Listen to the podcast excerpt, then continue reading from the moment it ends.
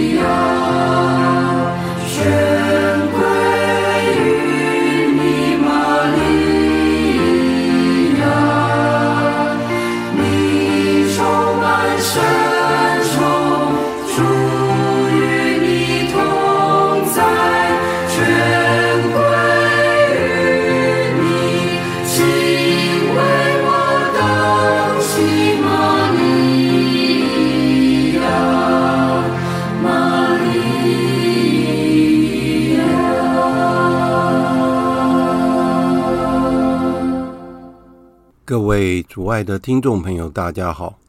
欢迎各位再度来到多明我的家，我是多明我。在今天的节目中，我想要为大家分享的是成长，内容包括了我已经看到了成长的重要、成长的恐惧与辛苦、灵修生活的成长等课题。就在上个礼拜。我到了大稻埕码头去欣赏风景，结果在那附近欣赏风景的时候，因为当时的天气很热，所以我就在那里的老街附近逛一逛。然后我看到了一家店面，非常的特别，因为它里面摆设了有许多的猎物的雕像。特别吸引我的是，有一头。长颈鹿的头，还有鹿，还有各种不同的动物，因此我就非常好奇的进入了那家店。我进去以后，我很想在里面照几张照片，因为我的侄子很喜欢动物，我想拍几张照片能够传给他看。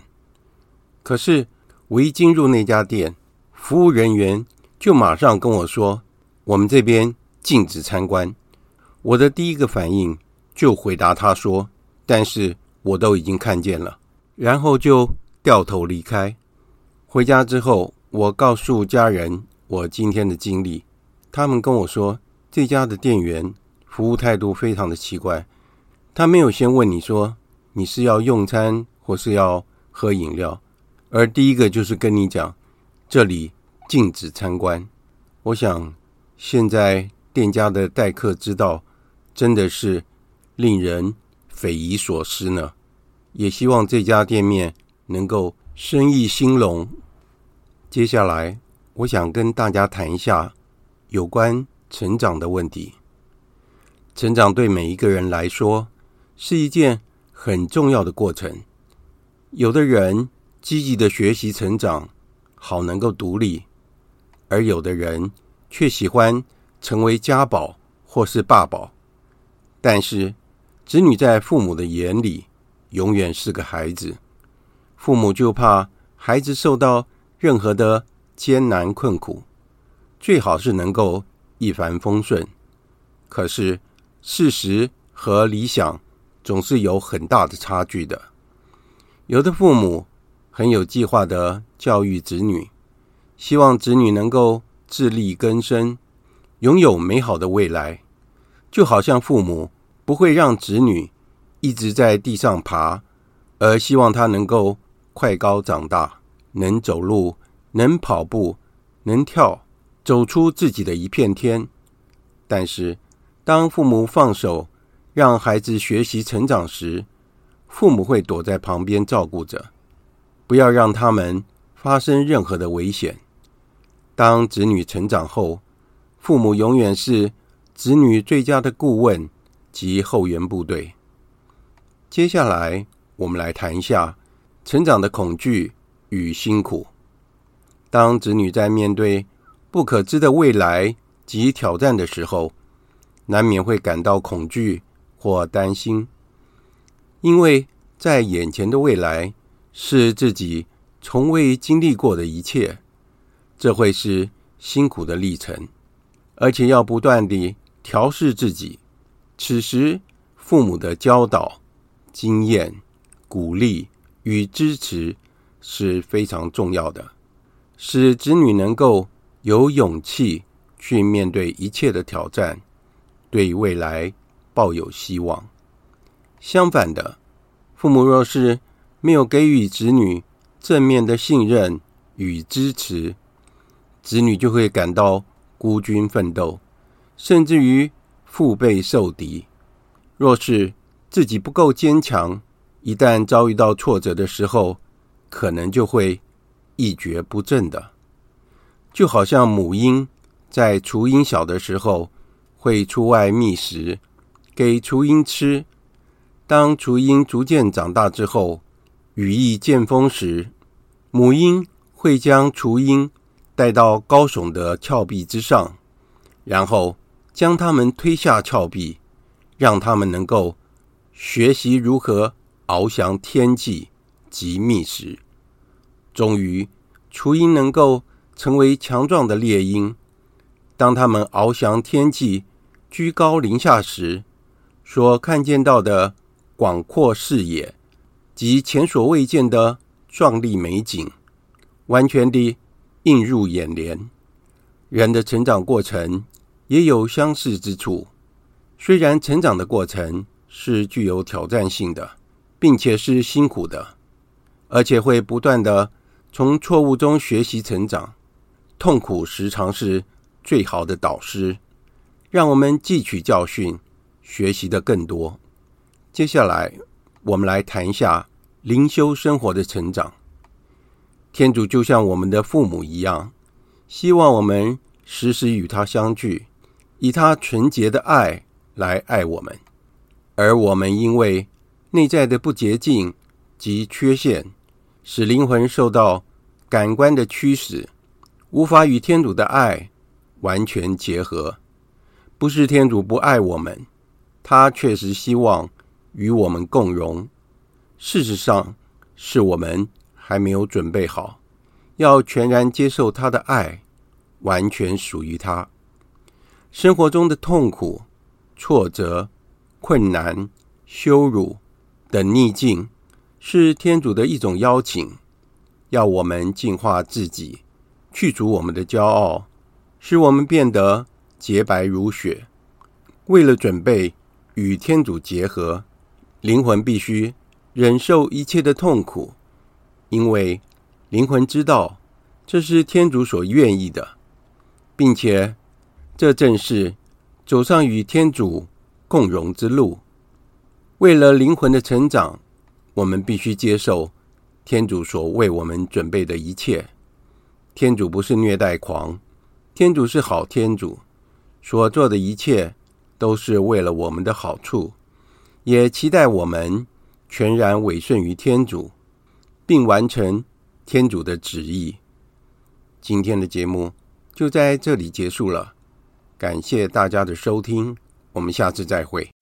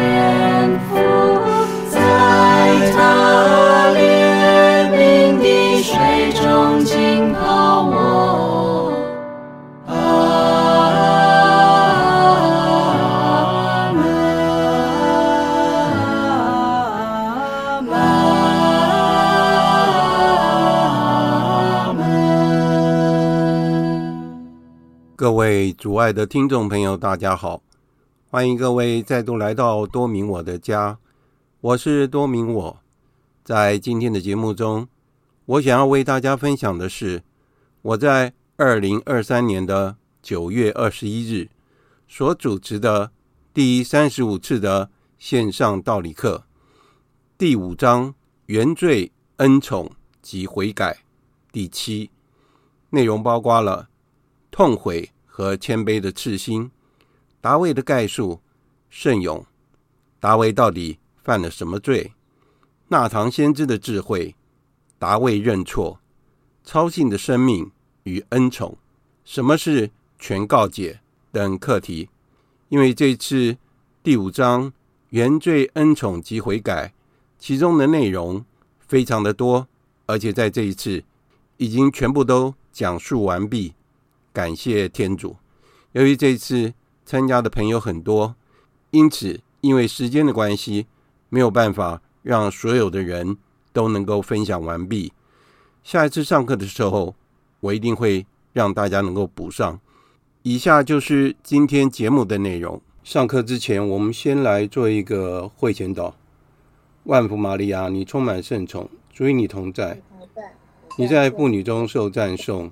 你的亲子耶稣同受赞颂，天主圣母玛利亚，求你现在和我们临终时，为我们罪人祈求天主。阿门。圣加贝尔为我等祈，圣保禄为我等祈。好，谢谢大家来参加第三十五次的线上道理课哈，我也很感谢大家能够参加，也很佩服大家的精神哦。那今天我。还是要继续讲，就是天主教道理的第五章，那也是最后的一部分，就是罪过、恩宠及悔改。好，我这一次我多加了一个圣人，就是旧约里面的圣人，就是达味。达味的故事，我想大家都应该大概都知道。那不过我还是想要跟大家提一下，为什么达味会立为国王？会立为以色列的国王，那是因为原本第一任国王是叫做沙乌尔，沙乌尔他做了天主不悦的事情，所以天主不要沙乌尔当国王，所以要另外立一个国王。那这个时候呢，先知撒慕尔就到了一个夜色的家去。那夜色家里面总共有八个兄弟，八个男生哈。一个家里面有八个男生，实在是不太容易了。那个家可能会闹翻了。撒慕尔到了叶瑟家的时候，撒慕尔就请叶瑟把他所有的孩子都叫到他面前来。七个男孩子站在他面前，啊，有的英俊潇洒，有的高大魁梧。可是撒慕尔跟叶瑟说：“这七个人都不是我要的，你还有没有少一个孩子没过来？”结果。就是叶瑟，他从来没有想到他的小儿子会成为以色列的国王。他说还有一个，他正在放羊，所以撒慕尔就说：“快点把他叫回来，要不然我们就不入席啊，我们就不吃饭。如果达味不来的话，我们就不吃饭。”就他看到达味是一个小伙子，年纪很小，然后脸色红润，所以天主跟撒慕尔讲，就给达味傅油。他要成为以色列的国王。原本撒慕尔他觉得说，这七个兄弟已经应该是其中有一个是天主的受傅者，可是不是。所以在旧约圣经里面讲到说，因为天主的看法与人不同，人看外貌，上主看人心。好，所以这句话就很重要。好，那我们再接下来讲达维的他的一些事情哈。达维他在很年轻的时候。他还没有到达当兵的年龄，那那个时候以色列跟那个培勒瑟特人在交战。培勒瑟特人他们军队里面有一个巨人叫做歌勒雅，大家可能很熟悉这个故事，就是达卫对战歌勒雅这个巨人的故事啊。当然，原来歌勒雅根本看不起这个小孩子，这个小孩子怎么可能会打赢我嘛？但是达卫用他的那个。那个叫什么呀？投石器，他捡了几个鹅卵石，就直接用那个投石器打到那个歌勒雅的额头，然后他把歌勒亚的头给砍下来，所以他战胜了巨人。我们也知道，就是说这一定是来自天主的力量，不可能是达维他真的有这么大的力量啊！但是他真的很勇敢啊，战胜了歌勒亚。培勒瑟特人因为他们的巨人被打死了，所以他们的军队就四散奔逃。大卫他战胜了培勒瑟特人，他的国王沙乌尔有感谢他吗？没有。撒乌尔因为嫉妒，所以他追杀大卫。大卫等于也很可怜。当然，在旧约里面有讲到了很多的细节，因为大卫认为撒乌尔也是天主的受护者，他有机会杀撒乌尔，但是他没有这样做。他尊重天主的选择，他也不愿意这样做。之后，大卫受傅为犹大的国王之后，沙乌尔他的儿子伊示巴尔也开始追杀大卫，而且大卫跟沙乌的儿子伊示巴尔苦战了七年，所以当一个国王还真的不简单，所以是一个非常辛苦的事。那我把我今天要讲的内容我给大家看，大家可以分享。他苦战七年之后，他才被宣认为全以色列的国王。大卫在以色列子民的心里面，他是一位勇士，而且他是伟大的君王，因为他统一了整个以色列。所以大卫的形象就是以色列人他们期待的默西亚。他们认为默西亚应该跟大卫圣王一样。为什么？因为以色列在历史里面，他们一直被他们周围的国家攻打，他们也被。其他强国就俘虏到他们的国家去，然后他们的圣殿也被拆毁。事实上，以色列的处境是非常的困难。为什么会有这样的情况？主要的原因还是因为以色列子民不服从天主的旨意的结果才会这样。但是天主还是不断的给以色列人先知，告诉他们说天主是很爱他们的，怎么样去安慰他们。然后天主。会跟他们重新订立盟约，所以这个盟约就是在新约。那我今天主要是要讲那个圣咏的五十一篇。那我们都知道圣咏总共有一百五十篇，而且每一篇都是写得很美。好，那我们在弥撒里面的答唱咏，我们大部分都会诵念圣咏，或是我们用咏唱的方式来唱圣咏。我们大概知道说。圣咏的作者就是大卫圣王，好，那所以圣咏又称为是大卫的圣咏集。但是也有人认为说，不是大卫一个人所写的，而且不是同一个时间完成的。不管怎么样，就是我们大概知道说，啊，这个诗篇是来自于大卫。为什么呢？因为总共一百五十篇，当然我们不知道说大卫到底能不能写那么多。那当然这个还是留给那个考古学家去考究了哈。当然，大卫有这个天分哈，就是萨乌尔他得罪天主以后哈，他冒犯天主以后，他受到天主的惩罚，所以会有恶神来侵扰他，所以他整天就是心神不宁的。他的臣子就想要安慰国王，所以就跟国王讲说，有一个年轻人叫大卫，他会弹七弦琴，而且他很会唱歌，所以呢，大卫就被招到宫殿里面来。弹他的琴，然后唱歌给国王听。国王就因为大卫的歌能够让他觉得心神安定，哈，所以这就是大卫特别的地方，哈。为什么我会提那个圣咏第五十一篇？圣咏五十一篇，哈，它主要是在讲忏悔和谦卑的赤心，哈。那也就是说，当一个罪人犯罪以后，他的心态是怎么样？他怎么样忏悔，怎么样悔改？所以，当我们感觉到说自己冒犯天主的时候，如果我们读这一篇的圣咏的话，对我们很有帮助。好，那我们来看一看大卫到底犯了什么罪。圣人也是有犯罪的时候，哈。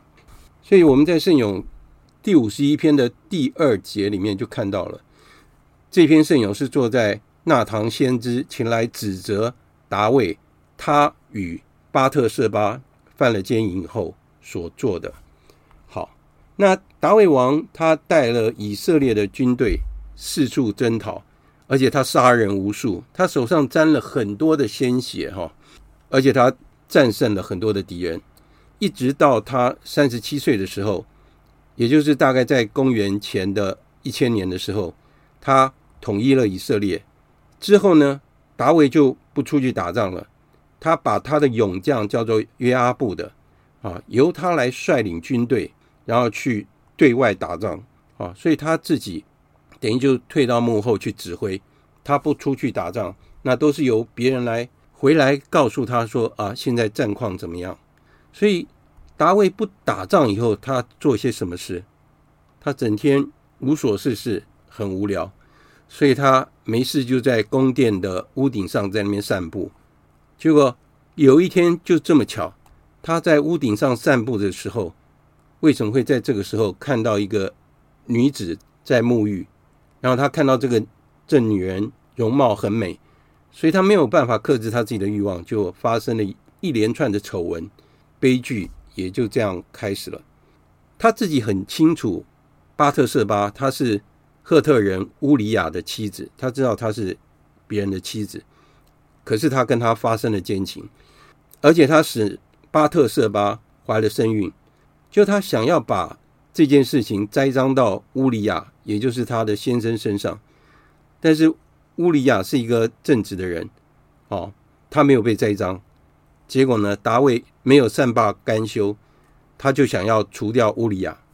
他怎么做？他把他派到战事最激烈的那个地方，就是敌人最强悍的那个地方，然后把乌里亚投到那个地方去。因为乌里亚也是一个很勇猛的战士，他就把他投到那个地方去，然后叫所有的以色列军人全部退下来，就让。乌利亚在那里被战死，所以大卫他做的这件事情让天主大怒。所以我们这边可以看得到，哈，这个故事是说，如果一个人他得意忘形的话，或是生活过于闲散的话，那诱惑就很容易趁虚而入。那再加上如果我们的意志不够坚定的话，头脑又不太清楚的话，就很容易铸成大错，哈。所以我们俗话说：“小人闲居为不善。”无所不至哈，所以从以前到现在都是一样的。那问题说，国王犯了罪，要谁来劝告他呢？我们说伴君如伴虎哈，所以你要去劝告一个国王的时候，你可能就是要提着头去劝告他，但是你劝告的方式，而且要很有技巧。那我们来看一看纳堂先知的智慧哈。天主打发纳堂先知去纠正。大卫王，他一来到大卫王的跟前的时候，他对大卫王说了一个很生动的比喻。他说，在一个城里面，哈，有两个人，一个是富有的人，一个是贫穷的人。富有的人他有很多的牛和羊，贫穷的人他只有一只母羊，除了一只母羊以外，什么都没有。这一只母羊呢，是他买来喂养的。这只羊在他的身边还有。他的子女身边长大，那所以他也喂这个羊长大，他们也从这个羊身上也有羊奶当做饮料，而且这只羊还睡在这个主人的怀里，啊，那这个主人把这个羊当做是自己的女儿一样。那有一天呢，这个富有的人他有了一个访客，到这个富有的人家里来，那这个富有的人他明明有很多的羊和牛，可是他。不想杀自己的羊和牛，所以他为了要款待这个客人，所以他跑去把那个贫穷的人的那只唯一的羊给偷来，然后呢，款待了他的访客。所以这件事情在暗示什么？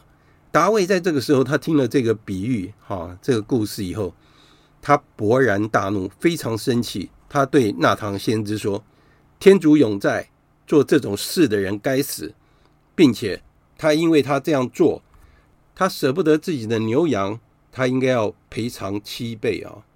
所以我们看到这边的话，我们应该知道说，大卫这个时候他的头脑算是清楚啊，他还能够明辨是非，知道谁对谁错，对不对？可是接下来纳堂先知跟他讲什么？他跟大卫王说：“这个人就是你。”而且下面还有讲很多的话哈，我们可以看那个撒母耳记下。十二章可以看得到，所以这一项对大卫的指证，对大卫来讲，等于是晴天霹雳。好，接下来我们再看看达卫他怎么样认罪的。那达卫对纳堂说：“我得罪了上主。”我想我们可以了解说，一个人愿意认罪的话，至少他还是谦逊的。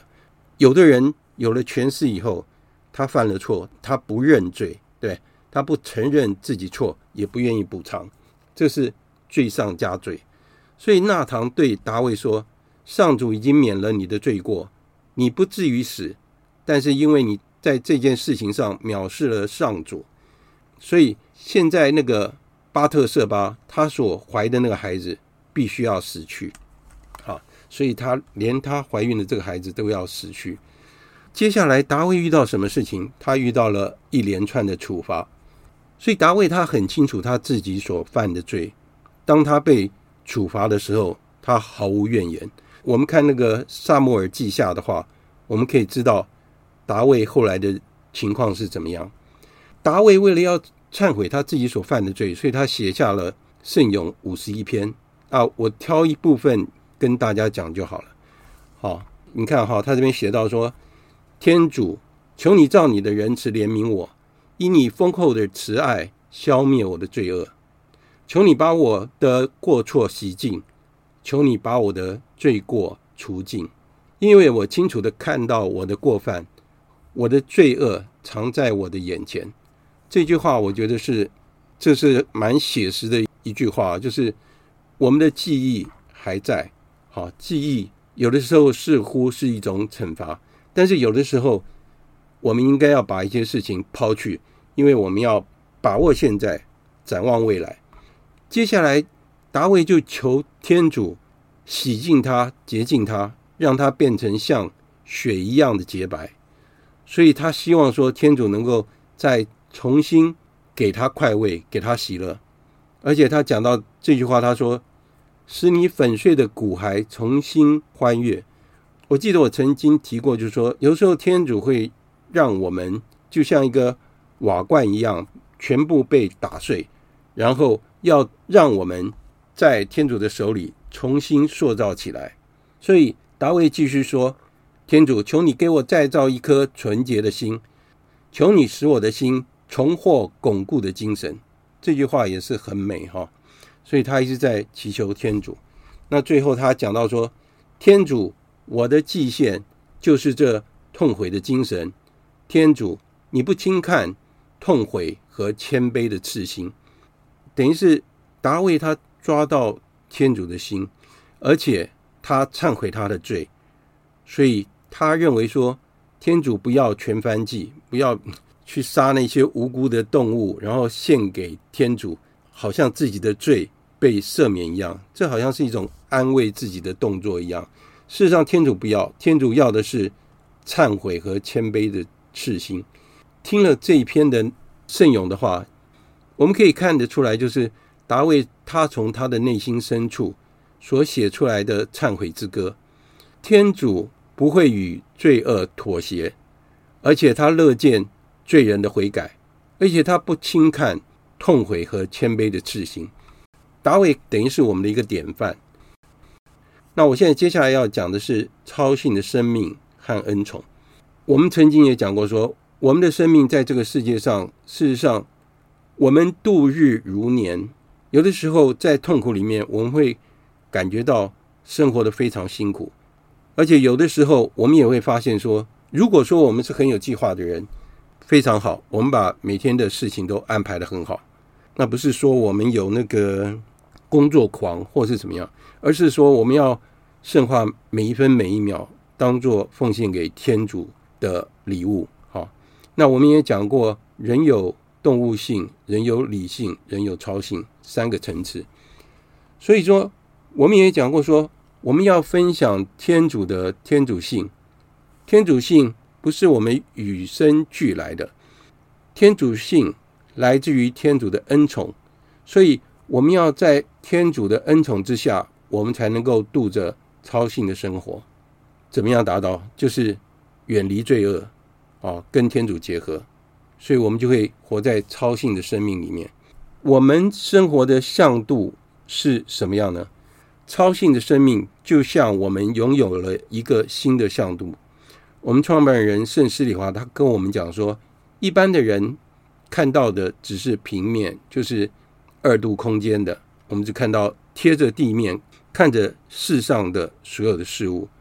但是当我们拥有了超性的生命的时候，因为这个超性的生命是天主所给我们的，所以我们就有了第三个向度，意思就是从垂直水平 x y 轴又加了个 z 轴，就是一个高度，所以我们所能看到的就是立体的，我们可以看到体积，也可以感受到物体的重量啊，我们可以看到这个东西的大小。事实上确实是如此哈，就是耶稣基督他曾经说过：“谁爱我，必遵守我的话，我父也必爱他。我们要到父那里去，并要在他那里。”作为我们的住所，这里的话已经讲得非常清楚，就是说我们要能够到父那里去，也就是到达天国，就是我们最后的目标。在那里，我们要跟天主永远在一起，就是永生。所以，我们应该要跟天主建立友谊。这份友谊是怎么来的呢？就是依靠天主赐予我们的恩宠，恩宠使我们的灵魂变成。天主圣山的住所，意思是什么？我们有恩宠的情况，就是就是在我们没有犯罪的情况，这是我们处于恩宠的状态。处于恩宠的状态，在我们领圣体之后，天主圣山就会在我们的灵魂内。所以圣保禄他这样说：“他说，你们不知道，你们是天主的宫殿，天主圣神住在你们内吗？”好，这就很清楚，我们是。天主的宫殿，所以一定要在人处于恩宠的状态之下，我们可以感受到天主的临在，或是感受到圣母协助我们。这个真的是一个很好的习惯。例如说，刚刚那个杜妈也讲到一点，就是说，有的事情我们没有办法控制，或是我们不知道将会怎么样发展，那我们愿意把它放在圣母妈妈，或是放在耶稣基督的手中，或是当我们。感受到我们在受苦的当下，我们愿意跟耶稣基督讲说：“我愿意将我受的苦跟你的十字架一起结合。”我们一直强调说痛苦对我们的意义，哈。然后还就是说，有的时候我们不需要去想说我们一定要做什么丰功伟业，其实不需要。我们只要做我们能做的事情，做小事情，然后在。小事情上好好的把它做好，就像德勒莎姆姆说的一样，我们充满着爱去做每一件小事情。这件事情如果有天主的灵在的话，就被提升到超性的一个地位了。我们请那个怀英姐，怀英姐可以跟我们分享一下吗？如果说大家希望只是听的话，也没有关系。好，呃，老师，我写我用听的就好。好，谢谢。不习惯分享。没问题，没问题，没问题。谢谢怀英姐哈。好，那凤琼姐可以跟我们分享一下吗？好吧，我我我就想到随便想嘛。没问题，没问题。我不晓得要讲什么。没问题。因为其实哦，虽然我虽然刚才讲了一、嗯、一大堆犯罪哦，其实我虽然对自己说我的犯罪其实是也可以说乏善可陈啊，嗯、没有什么罪过。是。可是讲，可是当然有时候我们有时候有时候会讲说，一旦你犯了罪怎么办呢？怎么办？有时候一些一些，对，所以，嗯，所以我说，也不是躲藏，不是能够躲藏就可以了。对对对。所以但是那种一面对了。对对对。因为假如说你不面对的话，你你良心，你这个你这个良心所受的苦，一定是很难以承受的。对对，没错，没错。而且而且你要，而且你必须真的是要付出你所应得的一切，这样。对对。虽然有时感觉到说，嗯，虽然有时感觉到说。你既既然是如此，你何必当初呢？对，何必当初为什么会这样子？对，所以我想，我想讲说，就是也就是要勇于这个忏悔来认罪，没错，没错，没错。哎，真的有时候你真的要深深的反省，对，你你真的不可以有这种重蹈覆辙这样子。是是是。所以我想，我想，嗯，所以这，所以我说，我们就一定要，就是还是要请求天主来。宽恕我，来接近我，这样是是是，所以我们才能够在在真正在面对面对这个获得这个喜悦的心，这样子是，是啊，这是我自己的一些啊，这这上讲。谢谢凤琼姐哈，谢谢凤琼姐。事实上，很多人会反映说，他要找神父办告解不是那么容易，好，因为他跟一个，比如说跟陌生人，好，要讲出他自己所犯的罪，是很难，好。那其实告解对我们来说，当然我们讲过那个荡子回头比喻哈，告解本身是一个圣事啊，我也曾经讲过，告解是一个驱魔的一个仪式哈，就是小型的驱魔仪式。告解本身就是一个释放。原本我们跟罪恶是纠缠在一起的，那我们告解结束，等于是神父帮我们把跟罪恶的连结就断开，好，就把它断开。所以事实上，一个是说我们要有勇气去承认我们的错误，另外就是说，为什么我们很有自信？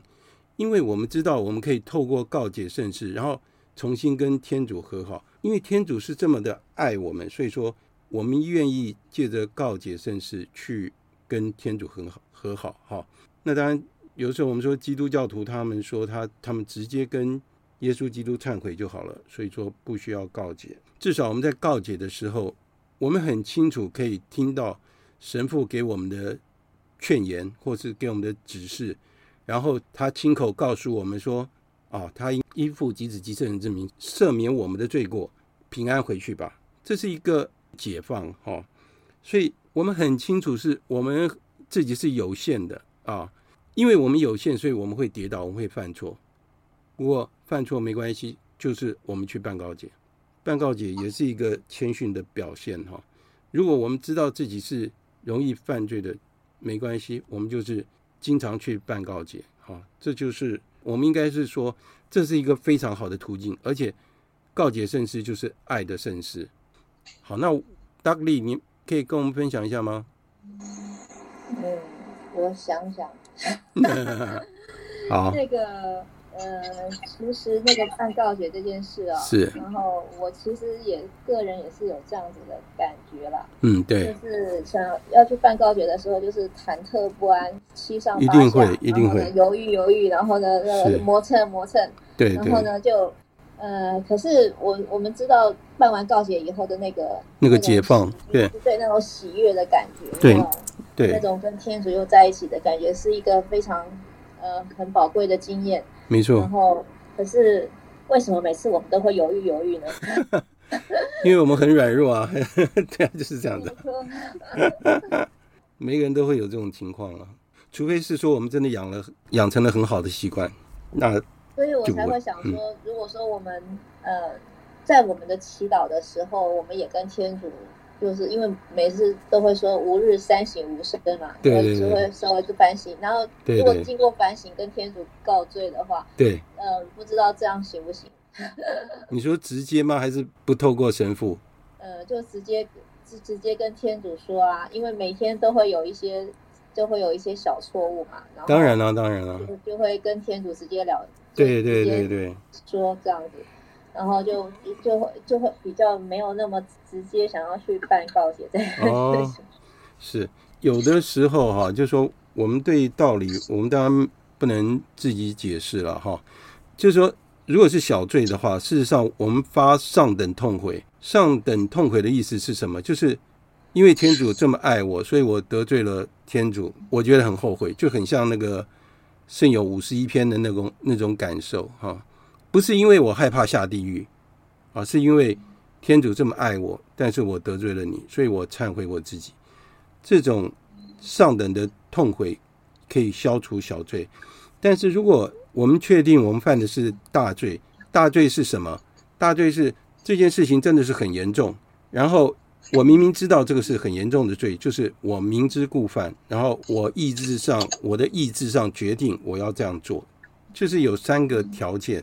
这个才构成大罪，甚至有的时候无知会减轻这个罪的一个程度，哈。这我们以后也可以再谈，这个我们也可以再谈，就是不管怎么样，就说我自己办告解的习惯，我最后都会再加一句，就是可能刚刚那个杜妈妈担心的那件事情，就是说我会跟神父讲说，请天主宽恕我过去所犯的罪，或是我已经忘记的罪，所有的罪。啊，甚至于我们在闭经的时候，我们可以做一个妥善的所谓的全告解。全告解就是我过去犯的罪，然后让我自己的心一直觉得很难过，或是很不舒服。那然后我做一个完整的告解，然后就把我所有的罪全部就全部都赦免，就全部干干净净的哈。这叫做全告解哈。那我们请那个呃秀凤姐愿意跟我们分享一下吗？秀凤姐，我我听你说，好，我刚刚听到那个全告解，我实在很想问你再更清楚。你需要我讲吗？对对对对对。好，刚刚讲全告解的意思，就是说我们有时候有的事情虽然说已经过去了，事实上我们已经办过告解，也被赦免了。事实上那个罪已经赦免了啊，那但是这件事情在我心里面还是一直纠缠着我，我一直很不舒服。所以有的时候我会去做一个全告解，特别好的机会就是在那个闭经的时候，例如说半天的闭经，或是三天的闭经，比较长时间的闭经，让我们有比较长的时间去思考我们很长一段时间生活的状态。哈，像我们的习惯，我们是一年有一次三天的闭经，那当然我们也有那个七天的课程。哈。这个都是我们很好反省自己的情况哈，那所以有的时候那个罪给我们的那个重担会让我们透不过气来。那我们趁这个机会，我们跟神父讲说：“神父，我今天跟您办告解，我要做一个全告解。”你跟神父讲说你要做一个全告解，神父很清楚。所以当然我自己认为哈，就是说有一个好的神修指导，这个是很重要的。好的神修指导，他会给我们好的指导。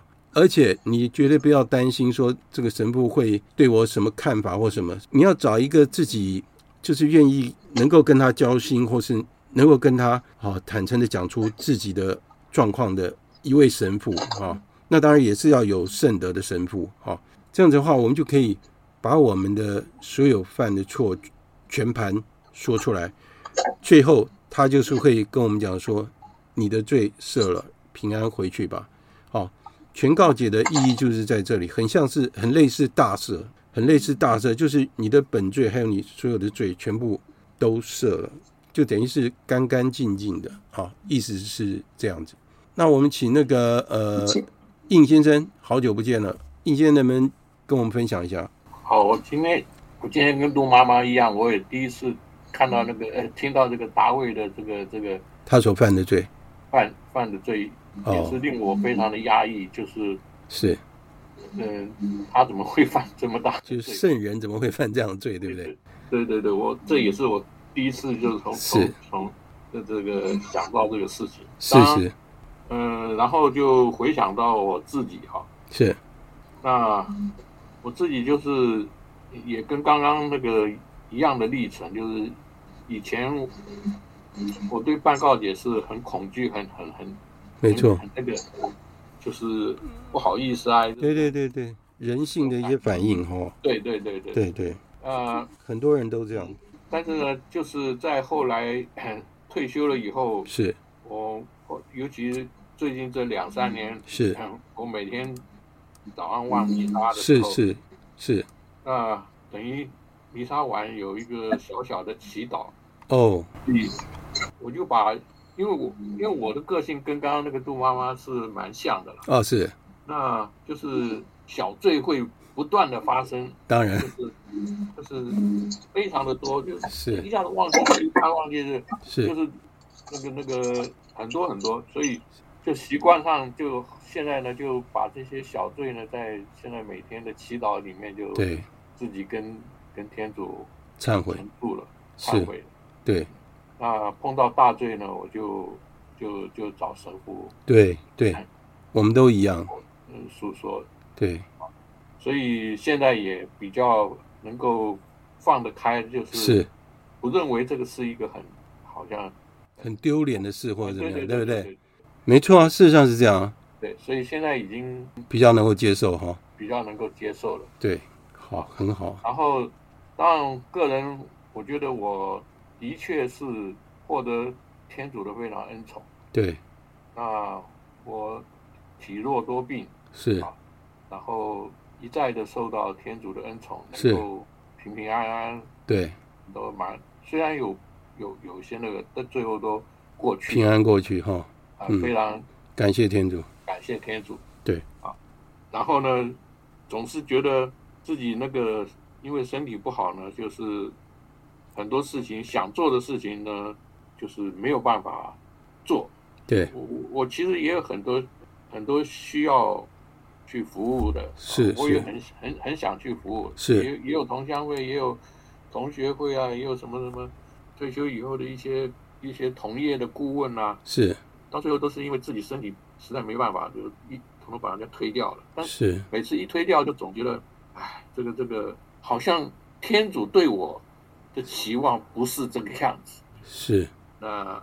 但是最后还是不得不这样子，就是对，就是跟天主说抱歉，我只能对接受自己哈，只能做这么一点点的事情，接受自己的状况。嗯，哎，对对对，现在现在就是就是这样子。那是，就现在就越越来越就是说比较能够放得开了。以前就是觉得哎呀，这个事情也没做啊，那个事情也没做啊，这不好意思，这对不起天主，对不起这个这个。朋友啊，对不对？是，呃，现在也能够说啊，我就是比较释怀了，就交给交交交给天主了。反正 年纪这么大了，就这个样子了。是是是，对，现在就只能这样想。好，易先生，感谢您跟我们分享哈。那金国兄真的很抱歉，因为只剩下一分钟了。那我们做最后的祈祷。那下一次请那个金国兄先跟我们分享了。好，那我们来做最后的那个祈祷。万福玛利亚，你充满圣宠，属于你同在。你在妇女中受赞颂，你的亲子耶稣同受赞颂。天主圣母玛利亚，求您现在和我们临终时，为我们罪人祈求天主。阿门。圣母玛利亚，我等希望上智之作为我等祈。好，谢谢大家，大家早点休息，感谢你们。好，晚安，晚安，谢谢。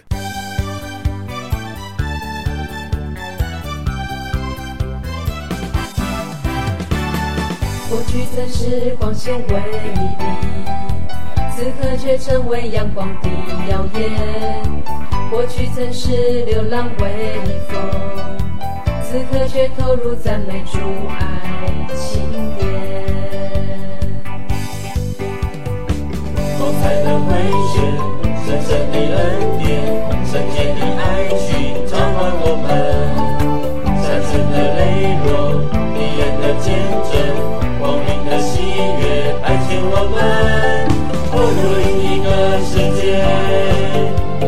我诈的世界，以热情澎湃的双眼，漫天点救爱情充满的世界。投入另一个世界，救我脆弱的世界，以热情澎湃的双眼，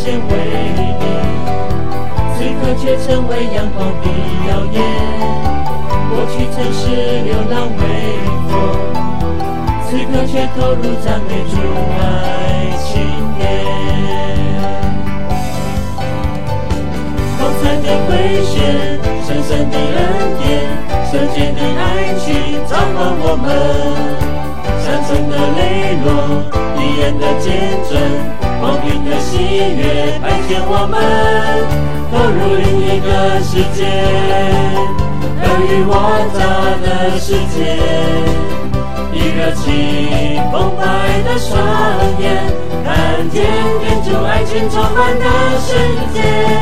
投入另一个世界，有我脆弱的世界，以热情澎湃的双眼。爱装点出爱情崭新的世界。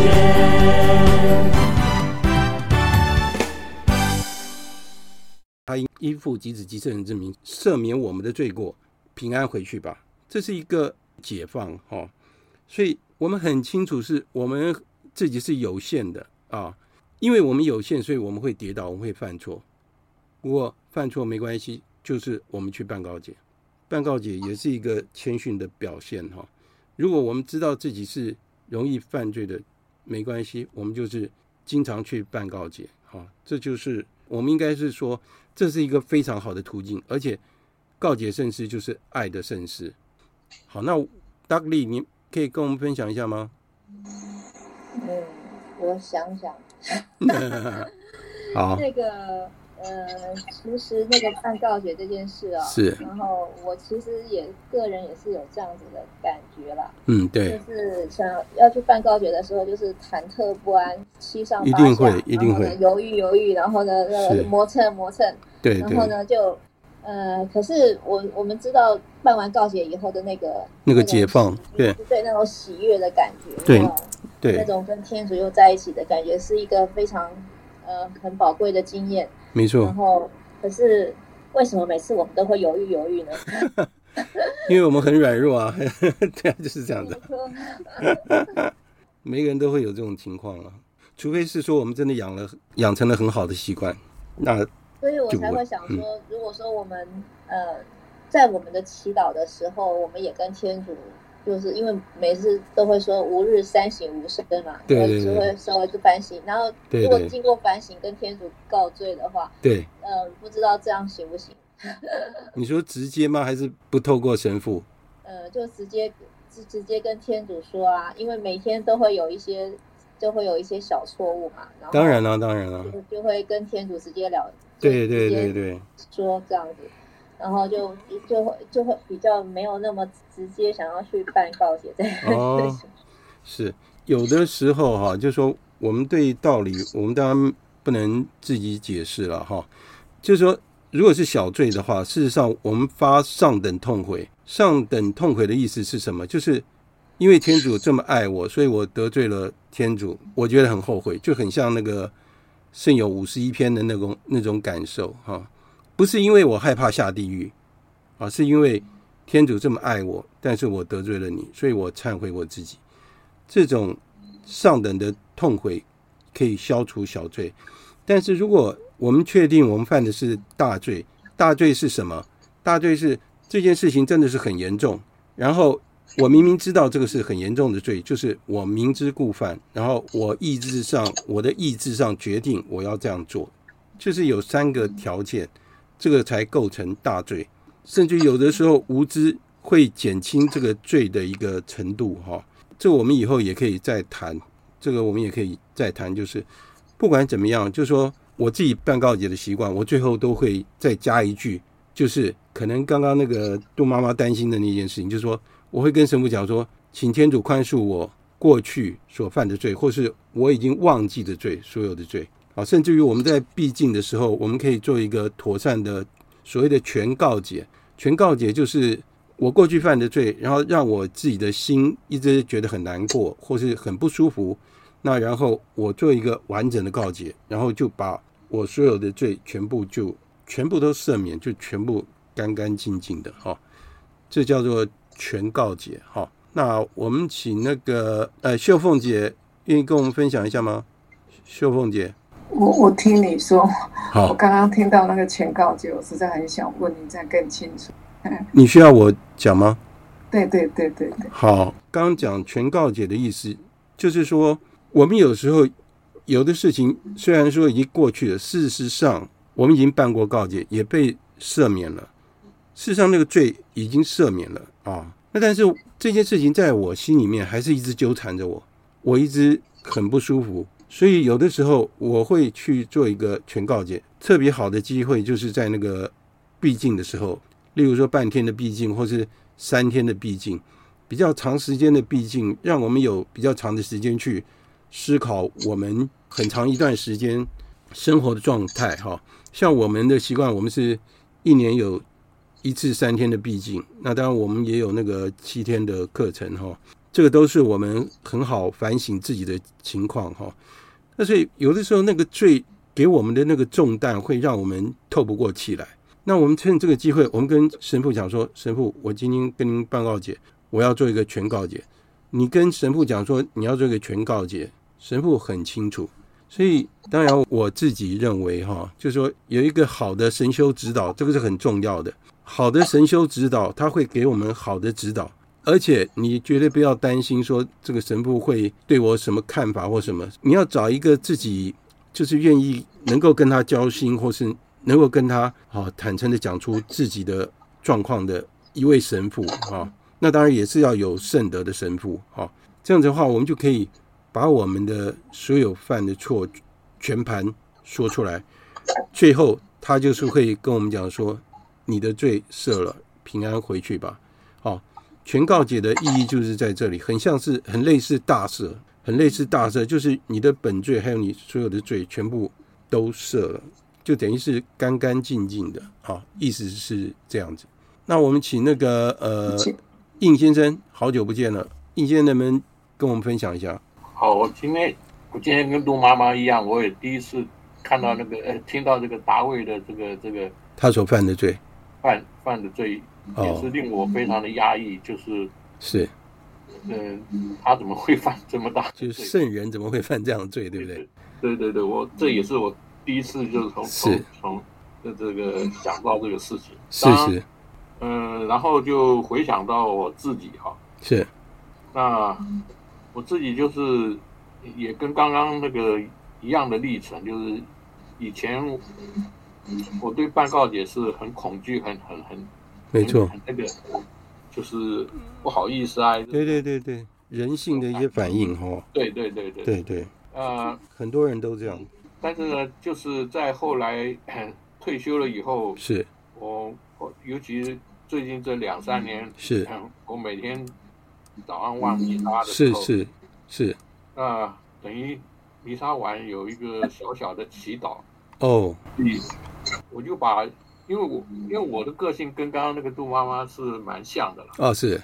那就是小罪会不断的发生，当然，就是就是非常的多，就是一下子忘记，一下忘记是是，就是那个那个很多很多，所以就习惯上就。现在呢，就把这些小罪呢，在现在每天的祈祷里面，就对自己跟跟天主忏悔住了，忏悔。对，那碰到大罪呢，我就就就找神父。对对，我们都一样。嗯，诉说。对。所以现在也比较能够放得开，就是不认为这个是一个很好像很丢脸的事，或者怎么样，对不对？没错啊，事实上是这样啊。对，所以现在已经比较能够接受哈，比较能够接受了。对，好，很好。然后，当然，个人我觉得我的确是获得天主的非常恩宠。对，那我体弱多病是，然后一再的受到天主的恩宠，能够平平安安。对，都蛮虽然有有有一些那个，但最后都过去，平安过去哈。啊，非常感谢天主。感谢天主，对啊，然后呢，总是觉得自己那个因为身体不好呢，就是很多事情想做的事情呢，就是没有办法做。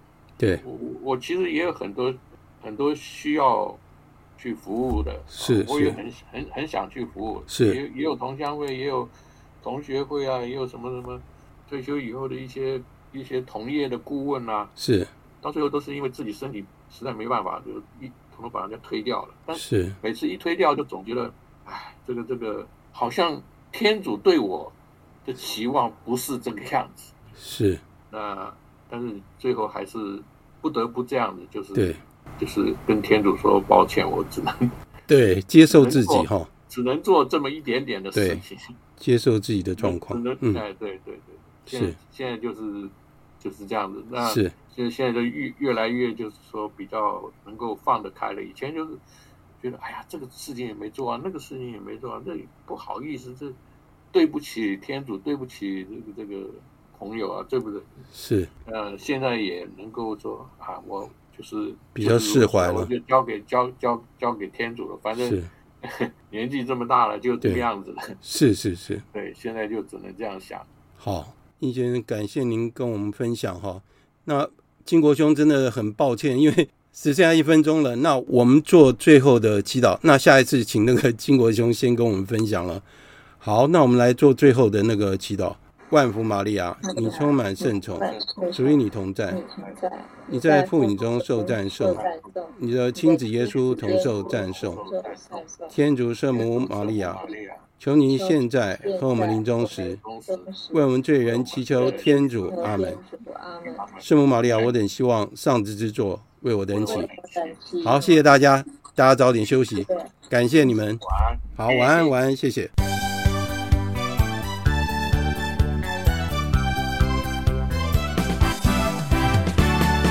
过去曾是光鲜辉丽，此刻却成为阳光的耀眼。过去曾是流浪微风，此刻却投入赞美主爱情殿。光彩的回旋，神圣的恩典，圣洁的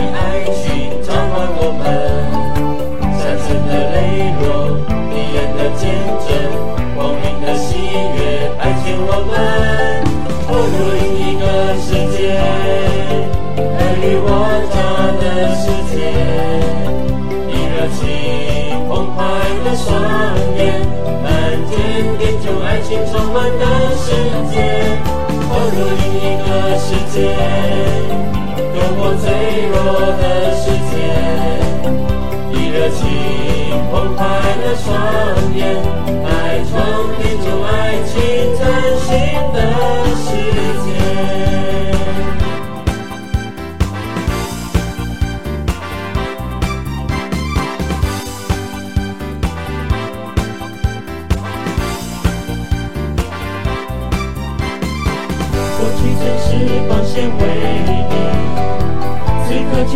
阳光的耀眼。